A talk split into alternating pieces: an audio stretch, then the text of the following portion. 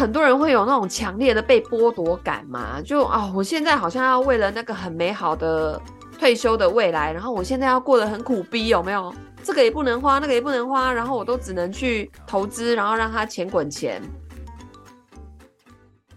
越痛快花钱，越能把钱留下来。大家好，我是财务建筑师 Lydia。Hello，我是小编心怡。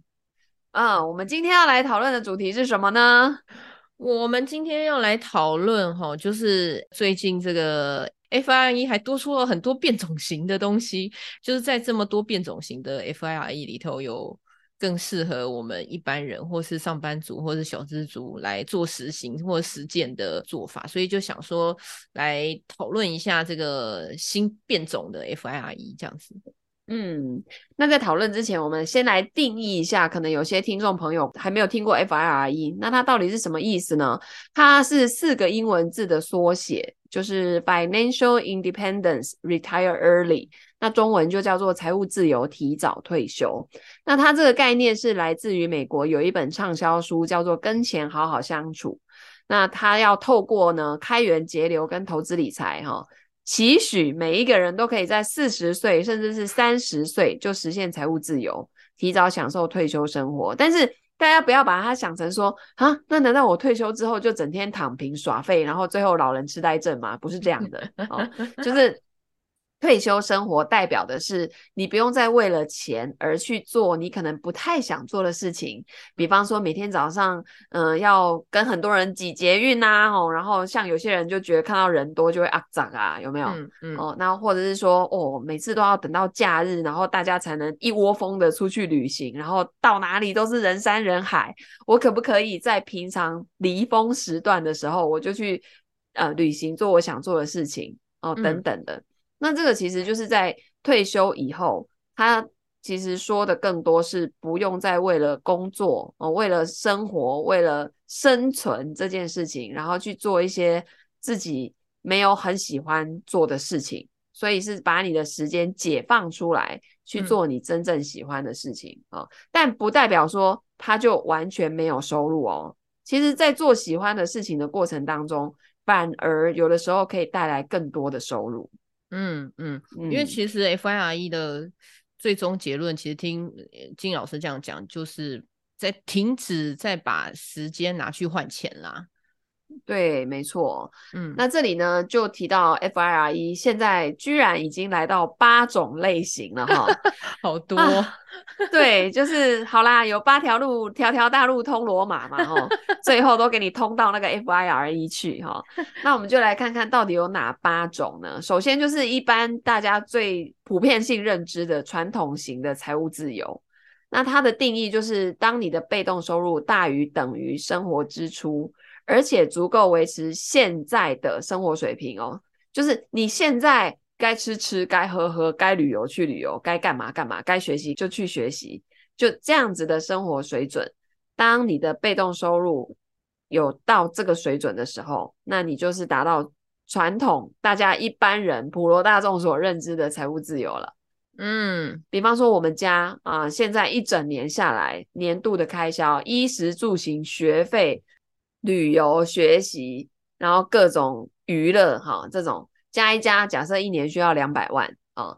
然后呢，我们的投资部位如果每年可以为我们带来两百万的，不管是配息也好，价差也好，反正它就是会有这个钱出来。诶，那我们就是达到这个传统定义上的财务自由了。啊，第二种呢，它的分辨就是比较简约型的财务自由。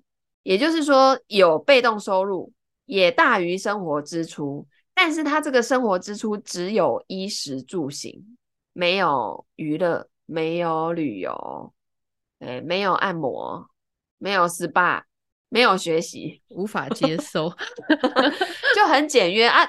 通常这类人的物欲很低。嗯，对对对。对，我真的就有做过财务规划，是有一对夫妻，他们真的没有旅游的预算，嗯，也不需要哦。我说，那难道你们真的都不会想要出去玩吗？他说，嗯，不会啊，我们家后面那一座山爬一爬，我们两个就很高兴了。哦，怎么这可以这么的极简？这跟心情的状态有关系吧？对不对？对，然后他们吃的很天然。然后这个水都山泉水有没有？嗯，接那个山泉水来喝这样啊？他们是不是都维持着在他们就是财务自由前的生活？就是他们也没有因为财务自由之后就放大自己的消费之类的？对，没有，就日子还是过得跟之前都一样。所以他们的欲望相对来说是比较低的，这样子才能维持这种简单型的 FIRE，对不对？对对，没错。好，然后这个就是一般大家普遍认知比较主流的 FIRE 啦。哈，那第三种叫做慢退休式的财务自由，它也是一样啊。反正他们先决条件一定都要有被动收入大于等于生活支出。可是这一类慢退休的，嗯、他们会追求工作跟生活的平衡，所以他们会把达成的时间再拉长一点。嗯，嗯，可能以以前人家会希望你十年就把这件事情完成，他可能要拉到二十年，然后慢慢去实现他的财务自由。对，就是时间上的压缩比较没那么紧张。嗯，那第四种呢，就是半退休式的财务自由，它这个叫 barista，嗯，什么意思呢？就他的被动收入呢，只大于等于生活支出的一半啊。譬如说，我们家刚一年不是要花两百万，但是这个半退休式就我目前的雪球每年只能为我带来一百万的被动收入，那剩下那一百万怎么办呢？啊，你就去兼职哦。他为什么叫 barista？有一点那个星巴克那个咖啡师那个概念，意思就是。你就还是加减去兼个职，不一定要做咖啡师啦，齁。那就是你只要有这种兼职的收入，甚至有兼职的那一份工作的老板还帮你支付什么劳保健保啊这种，然后那一半就由这个来 cover 哦，这样子工作上可以兼顾兴趣跟悠闲这种感觉，对不对？对，就你到这个状态的时候，你。一般来说，那样的兼职工作就会是你喜欢的，你有兴趣的啊，可能赚不了什么大钱，但他就可以帮你 cover 掉另外那一半，嗯的收入，嗯、这样子。这两种听起来都感觉比较容易达成啦。就不会觉得说好像跟前面那一种，就是啊，我要省吃俭用的过生活，对我来说我就 没有办法，就是一下子接受这件事情，或者是跟传统财务自由那一种，就是我的被动收入就要马上达成跟我的生活支出一样，我觉得那个对我来说，比方说如果要十年内达到，我可能也没有办法一下子达到，所以这些呃变化型的东西，是不是就是因为前面的东西相对来说比较难达到，所以我们要有一些变化型的东西出来？对啊，它其实有点像我们打游戏呀，嗯，你一下就叫我去闯魔王关，那个我哪有办法？直接暴死，没有办法。对啊，嗯、我一定是从那个一之一有没有马里奥那个一之一一定是最轻松愉快，叮叮叮，然后一直弹钱，然后把钱撞下来，然后吃掉吃掉，然后最后就过了，这样很轻松愉快。嗯，会有这样的分别，我觉得也是把它拆成阶段性任务啦，嗯，嗯慢慢，然后让大家。有一个里程碑，哇，拿到了，好有成就感，再往下一关去闯，所以就衍生到那个有一个阶段式的财务自由啊，哦，他原则上是把 FIRE 分为三个阶段呢、那第一个阶段就是在早期年轻的时候努力的存钱投资，那直到累积财务自由数字的一半，嗯，那这个不就是进入那个刚刚讲的那个半退休式的那个状态吗？嗯。哦，所以第二、第二那个这个阶段式的财务自由的第二趴，就会是进入中期的半退休的阶段。那他这个时候就可以轻松工作去赚取生活费就可以啦。嗯嗯嗯。那到了第三趴的时候呢，就会变成他早期的那一包钱哦，累积到财务自由的数字了。就可以进入最后的那个阶段，就是传统版的 FIRE 了。哦，所以它中间就把它分阶段去处理，嗯、让它让那个 FIRE 不要那么困难的，对，把它切简单一点。对，因为就很多人会有那种强烈的被剥夺感嘛，就啊、哦，我现在好像要为了那个很美好的退休的未来，然后我现在要过得很苦逼，有没有？这个也不能花，那个也不能花，然后我都只能去。投资，然后让他钱滚钱。嗯嗯嗯嗯，这个其实，在他他们现在分类的这个 FIRE 有一类叫提早上岸的财务自由。它什么意思呢？嗯，它就是在年轻的时候存下一笔钱，之后就再也不加新的钱进去了。它就是靠这一个最原始的本金，一直去用复利效应啊，中间都不会把它领出来用哦。但是你中间也不会说需要再为了退休金要再加新的钱进去，不会像我们现在说什么啊，你每年 C 账户有剩的钱，你就要再滚入再投资，没有这个东西。嗯嗯啊，它就是那一笔钱，原始的那一笔，一直滚到二十年后、三十年后，看看会变成什么样子。这个是不是就比较适合？比方说，我突然有一笔钱，比方说年终拿到。三十个月 之类的，或者是我突然拿到一笔遗产的时候，就还蛮适合做这种提早上岸式的 FIRE，对不对？对对对对对，因为投资就是这样嘛，你拼的不是大金额，要不你就是跟跟人家拼时间。那年轻人他们最大的优势就是那个时间很多，因为他距离到退休要用钱的时间点还很久嘛。可是麻烦就麻烦在很多人年轻的时候薪水其实也没有很高啊。你说要真的有多的钱再去给他一笔钱下去投资，那个几率真的很小哦。但是会有那种领到长辈的遗爱的啦，或者是突然间像前阵子那个航运股的年终都发很多的，对对、嗯、对，这个就比较有机会啦。好。还有一种类型叫做中产财务自由，这是什么意思呢？其实我觉得它可以翻译为比较丰盛版本的啦，叫做 Fat F I R E，就是肥胖的 F I R E，油滋滋啊，油滋滋，各位同学，对，感觉那个油都流了满地哦，流油型 F I R E，对，对对对对对，就舒适的生活，但是还不到顶级的财富自由哦。顶级就是那种到奢侈的生活了，很优渥的，然后完全不用考虑金钱，而且你可能钱都花不完，花出去的钱又一直回来。哦天哪！而且还你你花一块钱，他给你十块回来，这样有没有？我觉得大部分人思考的 FIRE 应该都比较像这一种，但是最后，但是他就很梦幻呐、啊，对，梦幻的生活。可是我觉得，因为以前可能就只有两种，一种就是要不然你就生活要降低欲望。要不就是修行式的生活，这件事情好像有点难达到这样子，尤其可能要舍弃什么那种剥夺感就很大，就像你刚刚讲的。但是这个流油的感觉，这个才会比较像是我们未来想要做的 FIRE 的这个动作。可是这件事情好像又很难达到，中间就产生很多新的这种变种型的。没错，可是我们把它总结一下哦，因为大家可能会觉得天哪，这么多型我都记不住哈、大家就可以记得，一个就是简约版的财务自由，你需要创造出来的被动收入，只要满足你衣食住行基本生活维持生命的开销就好了，这个叫做简约版本啊。然后物欲啊，各种需求都很低。那另外一种就是那种肥到流油的版本的嗯。那我们先不要考虑到那个奢侈啊、顶级的哈，我们先考虑那个流油的。因为至少这个被动收入是可以让你过舒适的生活。什么叫舒适的生活呢？就我出国的时候不太用去，还要看那个预算，然后在那边找饭店啊，然后还要在那边拼那个便宜的机票，然后或者说要那种半夜才要才能飞的那一种，就不用去考虑这个东西。还有就是说，想要去超市的时候，不太用看标价。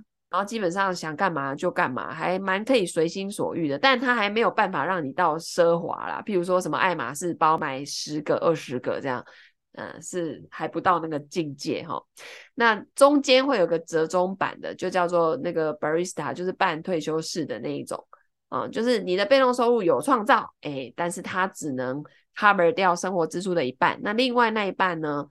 可以再去用兼职收入的方式来补足哦，所以大家可以把它归类为这三种，要不就是极简，要不就是流油，要不就是中间那个一半一半这样子，有阶梯式的哈。对对对，可是我觉得在现代人来说哈，我更觉得阶梯式的财务自由会更符合现在大家的状况啦。嗯，怎么说？呃。他这个第一趴叫做早期努力存钱投资，那像金玲老师，我就是早期并没有做这件事情啊，因为大家都知道我是越痛快花钱的嘛，啊，但是越能把钱留下来那一句没有，早期的时候，早期的时候，现在不是，对，但是呢，嗯、现在大家都很有财商意识，也包括很多的年轻人都会在网络上啊看这些呃投资理财相关的讯息嘛，哦，然后也开始有人去存股啊，哈、嗯。存高股息啊，等等等等的哈。总之呢，就是你越早开始越好。嗯，那直到累积财务自由数字的一半，像我们在那个 ETF 读书挑战营里面，就会去教大家去算说，那我到底要多少才叫做财富自由？因为每个人的数字其实都不一样啊，就像那个 Coco 啊。你的财务自由的数字跟我的数字，它那个绝对数字一定是不一样的，没错。那每一个人都要去把它找出来，那你才知道说一半是多少啊，嗯、对不对？嗯。嗯嗯，接着呢，进入这个中期的半退休状态哦，你就我已经达成了一半了，那另外那一半我要透过什么样的方式来赚到这个收入？我是要斜杠呢？还是要去呃开发我自己其他的兴趣爱好呢？啊、然后我过去上过的课，我的人脉、我的资源的这些盘点，都是要去把它做一个总整理，然后你才会知道说，哇，那我接下来的这一半，我该用什么样的方式来去补足它，来去赚到它。嗯，然后第三，到了第三趴的时候，我早期努力存钱的那一包钱。经过时间的这个一段时间的累积，可能是二十年以上，它已经正式的变成一颗超大雪球，然后每年衍生出来的新的被动收入也都可以完整的 cover 我的支出了啊、哦，这个时候我就正式进入那个 FIRE 的行列了。嗯，对，所以它整个的过程可能可以拉长到二十年，拉长到三十年，但是我。我反而更鼓励大家现在是往这个方向哎，因为为什么呢？你会在这二三十年觉得很踏实，嗯嗯嗯嗯嗯，因为你有一个目标，然后你也有在执行，你知道那个演变的过程，你知道有一包钱，有一颗雪球在那里的同时，你自己也没有在耍废，然后你也让自己来地球这个场域的生活过得很精彩，嗯，认真过生活。对，然后透过做自己喜欢的事情，还可以有收入，而且去影响更多人，帮助更多人变得更好。嗯，这个会比你一开始在那边很苦逼，然后存钱、存钱、存钱，然后三十岁之后就退休了之后，赫然不知道自己要干嘛，来得更有意义。就突然怅然所思，因为前面用力过猛，后面突然就抽掉，就真空抽掉，就会变得很辛苦啊。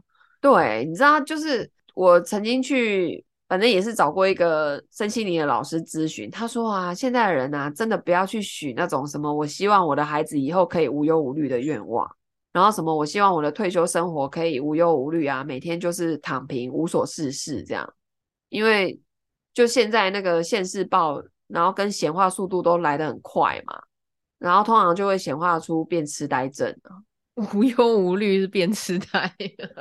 对啊，因为你就不用烦恼事情了，不是吗？的确也是无忧无虑啦。对啊，但是这种无忧无虑就不是我们想要的无忧无虑嘛。对对对，对对订单要下对，订单要下对。对对对，所以尽量吼、哦、让自己的人生啊，可以有更多的体验，然后可以有更多的收获。那这样子呢，就是也不枉来地球走这一遭啦，对不对？嗯，没错，没错，没错。好的，如果你喜欢我们今天的分享，欢迎按赞、留言、转发给未来想要 FIRE 到流油的朋友们，一起来听我们这一集哦。那我们就下次见，拜拜，拜拜。